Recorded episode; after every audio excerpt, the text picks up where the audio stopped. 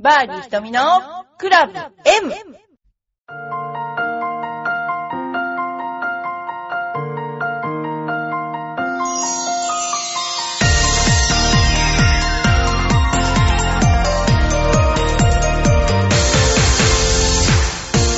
はい、こんにちは。バーディー瞳のクラブ M です。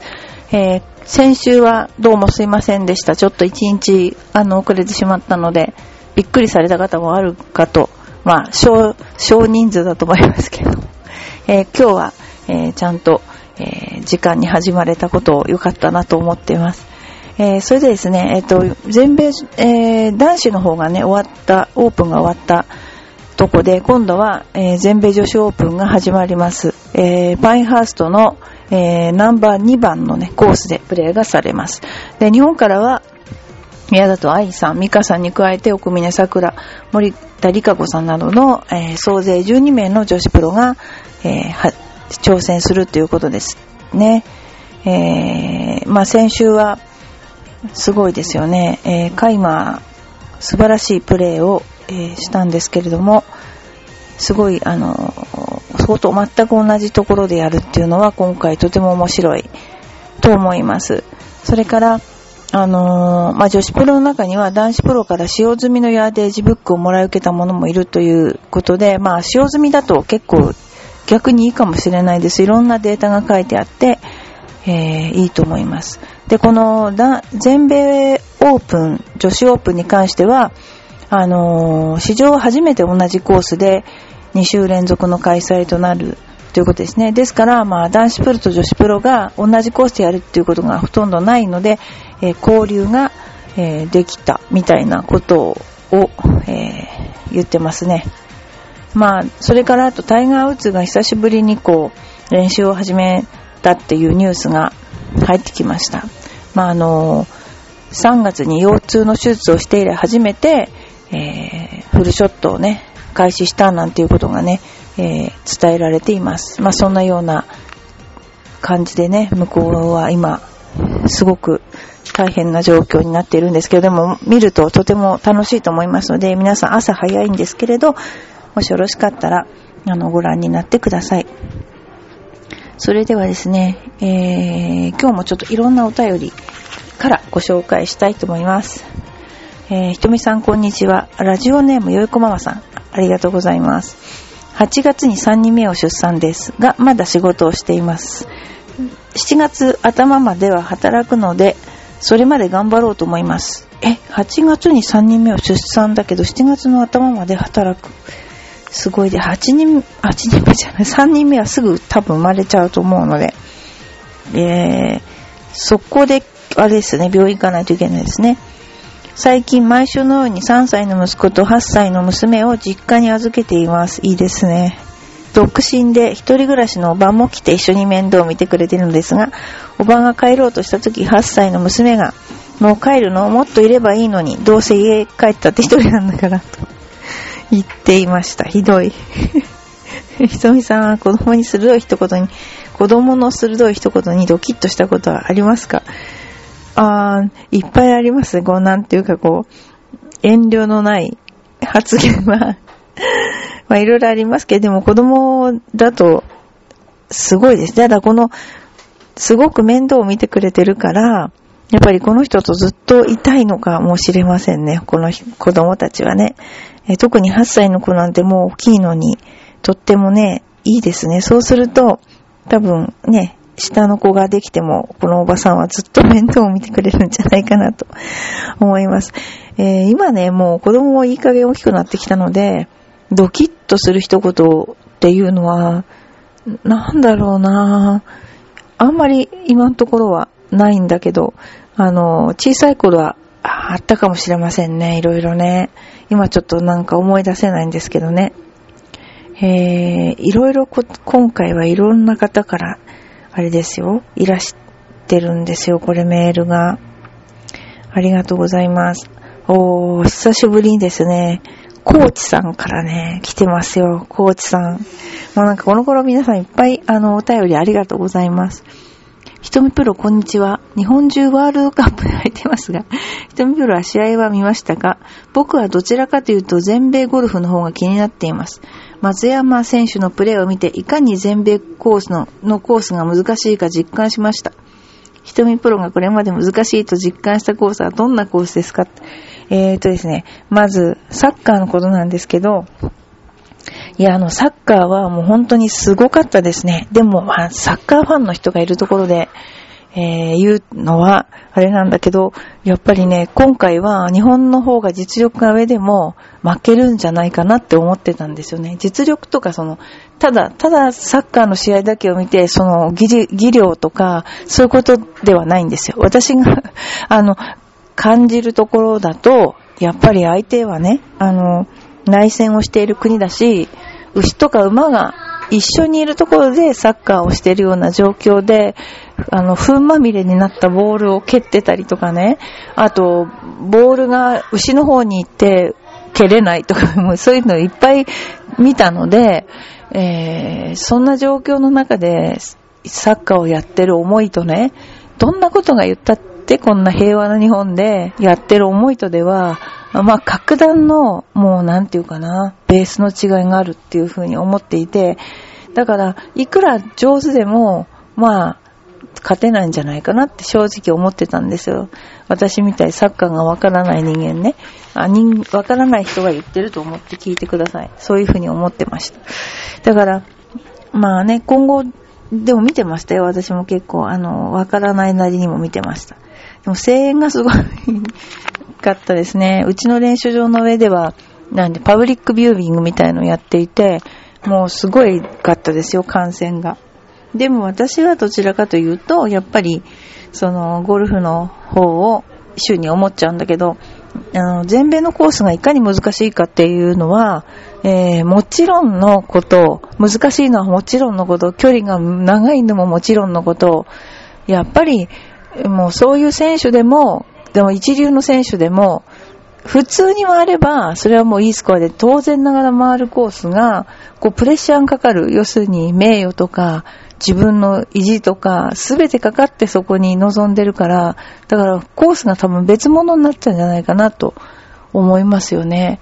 まあ、あの、この間の大差はびっくりしたんだけど、でもね、本当人間がやるからゴルフは面白いんで、うん、ラウンドレポーターとかやってても本当思いますけども、技量の差ももちろんあるかもしれないけども、やっぱりその技量を出し切る精神力というか、な自分を、なんて言うんでしょうか、コントロールする力というか、そういうのがやっぱりすごく必要だなと思います。だから、ゴルフってスコアがいい人が上手い人なんですけども、ある程度の技量があれば、あとはその技量を出せるかどうかの、えー、自分の精神状態って言ったらいいのかな。そういうものですよね。あとは、その、この場面を何番で打つかっていうインスピレーションっていうのがあるんですよ。で、それが、あの、もう大体ボールに行き着いた時には、大体プロだったら、まあこの辺このぐらいのクラブでこう打とうって、見た瞬間に大体わかるんですよね。補足とかしてるけども、あれはちょっと保険みたいなもんで、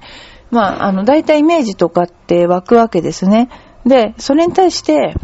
とってもイレギュラーなイメージが湧いたとしますよね。普段5番アイアンでないと届かないんだけど、同じ全く風もフォローでもない状態で、7番で届くかもよって思うわけですよ。で、その時に7番を選択できる人はすごいわけですよね。だけども、いやー同じ環境で7番はないぞって思っちゃうのがやっぱり左ので考えちゃうタイプだと思うんですよね。で、あのー何が起こるか全然わからないです、さっきは。だけども、そういうふうに、えー、イレギュラーなことも、まあ、その通りにやると結構うまくいっちゃったりとか、あとその時に降りてくるインスピレーションの質が高いとやっぱりいいゴルフができますよね。やっぱり私とかも試合なんかでもいい成績の時はいい成績で大していい成績なんかないんだけども、あの、降りてくるインスピレーションが高いインスピレーションが降りてくるんですよ。えー、間違えてるとか間違ってないとかじゃなくて、やっぱりその場面にぴったりのインスピレーションっていうのが、あの、降りてくるっていうかね、見えるっていうか、ボールのところに行った瞬間にそのイメージが湧くっていうか、だから、ゴルフが優しいですよね。いいスコアの時は。で、そういうふうに、うん、だからいろいろ思うに、その時のやっぱり、その日その日に感じられるインスピレーションの質によってスコアも違うと思いますし、よく上手い人のプレーを見ろよって言われますけど、私あの自分が現役を退いてから、かなり上手い人、ソレンスタムとかですね、もう世界の頂点みたいな選手をずっと、まあ本当に近くから見させていただいたんですけどね、それによって自分のゴルフも格段と上手くなりましたもん。自分の頭で考えるレベルの低いゴルフとは打って変わって、あの、本当に質の高いゴルフを見ることによって、自分の、何でしょうか、トレーニングになったですね。自分の勉強になった。これはクラブを振らなくても、ものすごい勉強になりました。あれはもう、本来だったら仕事じゃなくて、自分がお金払っても見なければいけない。ただ私が一番ラッキーだったのは、その選手のボールのところまで行って、それオチョアとかでもですね、カーリーウェーブでもみんな、えー、ポーラクリーマーも、そのボールのところがどういうライかまで行って、その選手が打つスタンスの場所まで行って、自分だったらこう、打つけど、どう打つのかなっていう風に見れたので、それがね、アプローチに関しても自分だったらこういうアプローチするんだけど、どういうアプローチするのかなっていうのを見れたのが、やっぱり一番自分のね、本当の勉強というか、肥やしというか、うん、になった気がします。そんなことで、えー、私もすごく、あのー、まあね、よくあの、パインファーストは、ジュニアの試合とかでも大きく解放されたりするんだけど、あの、難しいと思いますよ。ただ、あのどんなコースもやっぱりその人の置かれる精神状態によって難しくも優しくもなると。だから何の変哲もない、本当にまっすぐなまっすぐなコースでも、ね、本当に平坦なまっすぐな短いコースでも、プレッシャーのかかりようによって全くスコアが違ってしまうんですよね。だからそういう意味で、えー、そういう見方をするとまたね、えー、面白いなと思います。日本では、まあ、難しいなと思う、っていうか練習になるなって思うコースはやっぱり成田でとですとね、スカイウェイカントリーは練習になりますね。えー、絶対にキャリーでしかグリーンは乗らないし、えー、非常に、なんていうかな、自分のいい加減なゴルフは絶対できないということで、よくあの、練習に行かせていただいたりしてました。あとは日本独特の難しい林間コースっていうのもありますよね。今ではボールが飛ぶようになっちゃったからあまり難しいと感じられないと思いますが、やっぱり日本独特の林間コースの難しさ。あとは日本はやっぱり一回下がって上がるっていう独特のコースなんていうかな、の作り方だから、セカンドの距離感が非常に難しいっていうね、そういうのもありますし、バンカーが、あの、すごく砂がなくて硬かったりしますよね。そういうのが難しいと思います。あの、意外とだからアビコとかその東京クラブであるとか、ああいうところもすごく難しいと思いますよ。私、それからですね、もう一つお便りを紹介したいと思います。今日はいっぱいお便り。ドンさん。ひとみプロこんにちは。ドンです。ありがとうございます、ドンさん。えー、予告通りですね。それでは、ドランティアの素敵な秘密、おしゃれになったイッチヒ選手。いや、イッチヒ選手ってもともとおしゃれっていうかまあ、なんていうかな、細身ですよね、彼女ね。ほんと。で、はい。ブリヂストンレディースの練習係が終わり、朝からは練習ラウンドのティーショットを見ることにしました。お、熱心だな。ところで皆さん、さすがにプロ。練習ラウンドでもウェアをバッチリ決めています。ウェア契約は試合だけではないんですね。そうなんですよ。ウェアっていうのは、私たちがふらふら歩いていても、やっぱりゴルフに関する、えー、ことであれば、いや、ウェアビシッと着てないと契約違反になりますからね。だから、それは、あの、みんな気をつけてると思います。だけど、いっぱいもらってる人はそれができるけど、あの、いっぱいもらってなくて、中途半端な成績の契約の場合だと自分で半分ぐらい買ってるんじゃないかな、と思います。はい。えー、キャップから足先まで真っ白にまとめた上に淡いパステル色のポップなイラストが効いて爽やかにかっこいいです。うん。加えて、イッチ選手は背が高くてスタイルもいいからなおさらですね、ほんと。帰って調べると、なんと去年からカステロバジャックというヨーロピアンブランドと契約したとのこと。スタイルがいいですからね、彼女ね。以前は特におしゃれな印象はなかったので、ほとんどびっくりでした。ほんとびっくりでした。ごめんなさい。ゴルフウェアもツボにはまればこんなに決まるんだな。今後も彼女のファッション要チェックです。えー、イーチ選手も最近調子を上げてきているので、テレビで目にする機会も増えると思います。ぜひ彼女のファッションに注目してください。えー、一つ質問です。練習ラウンドの組み合わせは皆さんどのように決めてるのでしょうか？それでは今日はこの辺で、次回は練習日に作られるゴルフ雑誌たちです。もうすっごい、やっぱりこのゴルフトーナメントの裏を語り尽くしているドンさんの、これ、もう聞く人によったらもう最高に面白いと思いますよ、ドンさんのこのお便り。いや、こういうね、もう裏ですよね、裏。で、えー、イチヒ選手のファッションは、ていうかもう本当に彼女、カステルバジャックと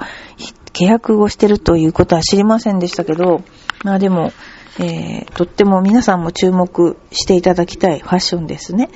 えー、彼女はね、なんかね、ひらひら系が好きですよね。胸元ひらひらとか。てか、そういうのが好きなのか、そういうのを着せたいのかなわかんないんですけどね。で、練習ラウンドの組み合わせは、どうやって決めてるんでしょうかっていうと、大体ね、えー、まあ前日かその前あたりに何時に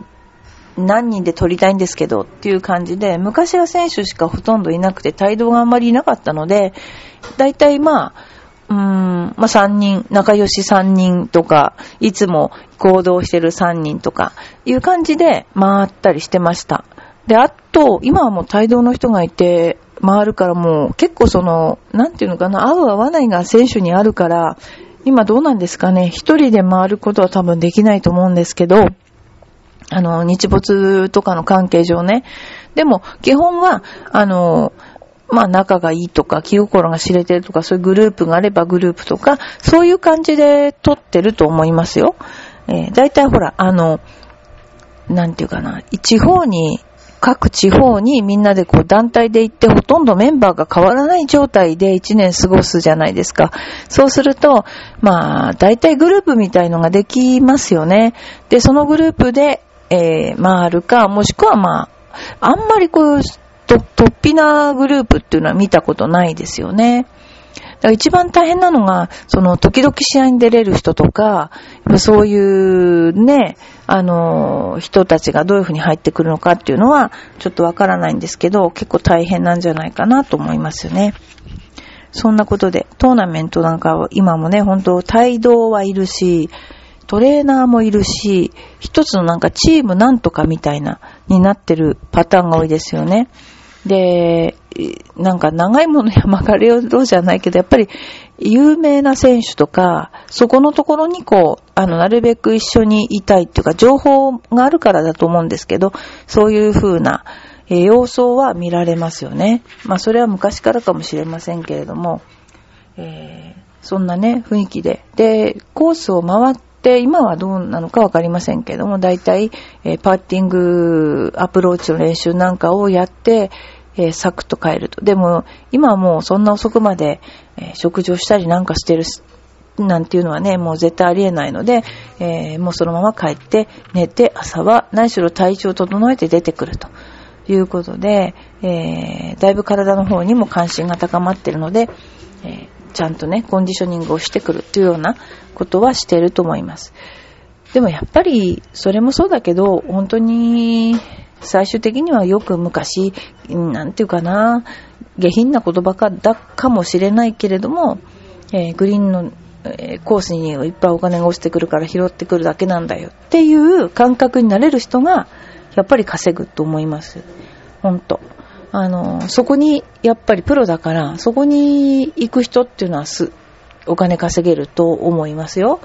そこのところにちょっと行けないとなかなか、まあ、変な話だけど、ハングリー精神って昔は言いましたけどね。だけども、綺麗にゴルフがしただけでは、やっぱりダメですし、今の学生を見てても、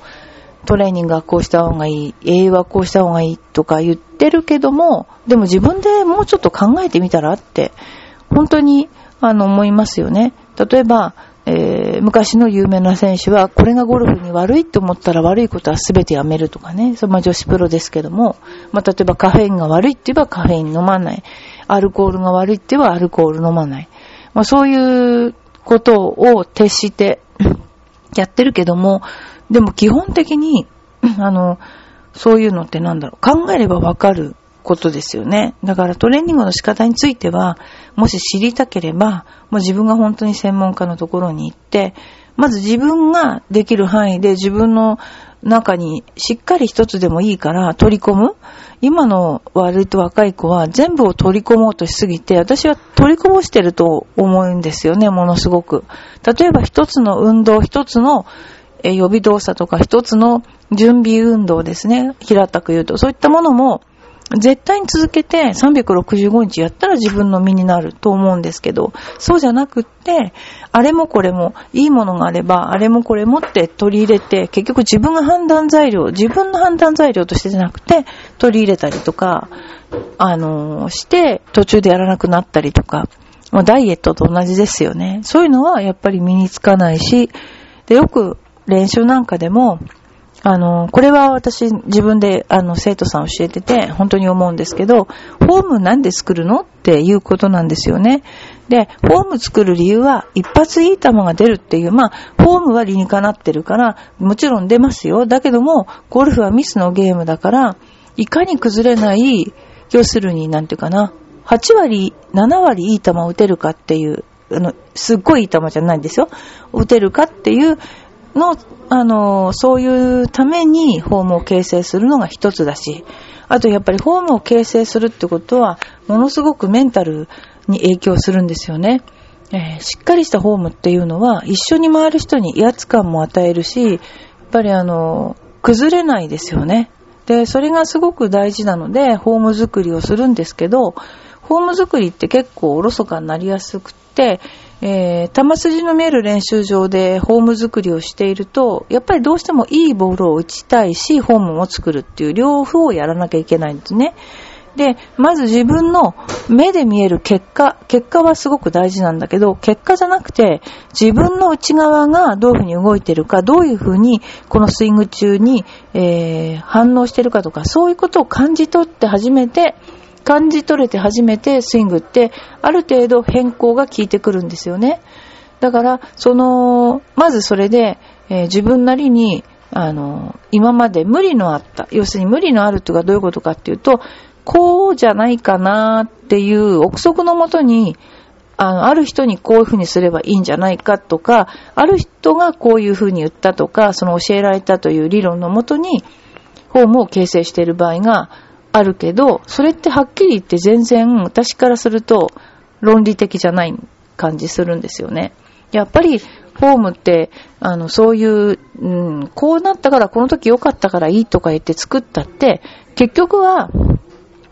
すべて一つの作業なんだから、その人にとって一番いいフォームを作るのは、同じことを繰り返す以外にないんですよね。で、その同じことを繰り返すということに対して、毎回違うことをやってしまったら、全く一つの回路は作れないんですよね。あの、すごくスムースな回路はね。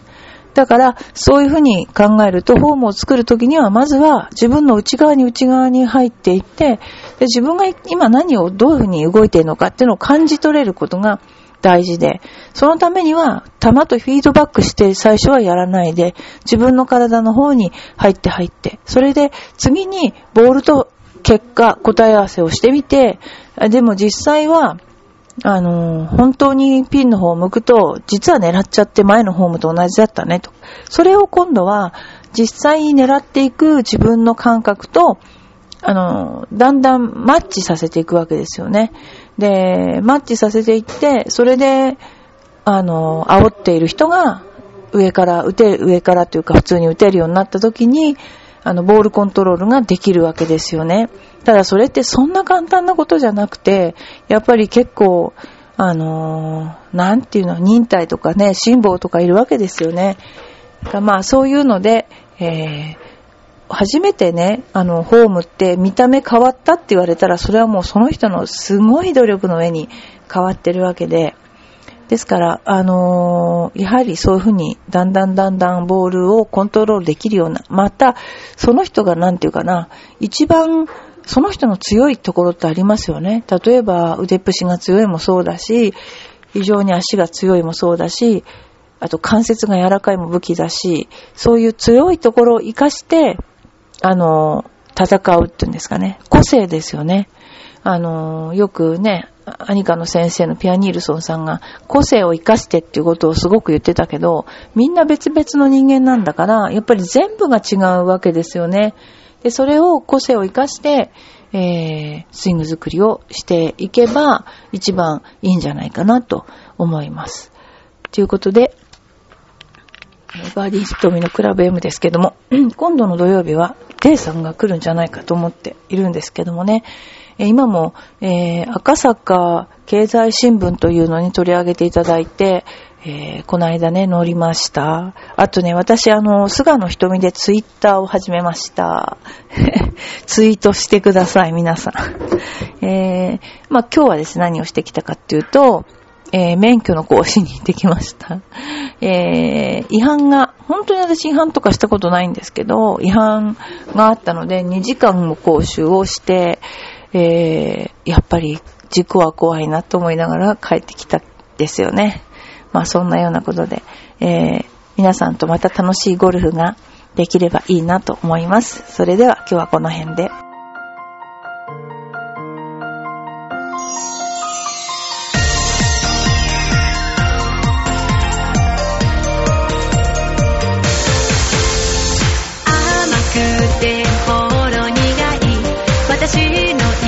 しチョコ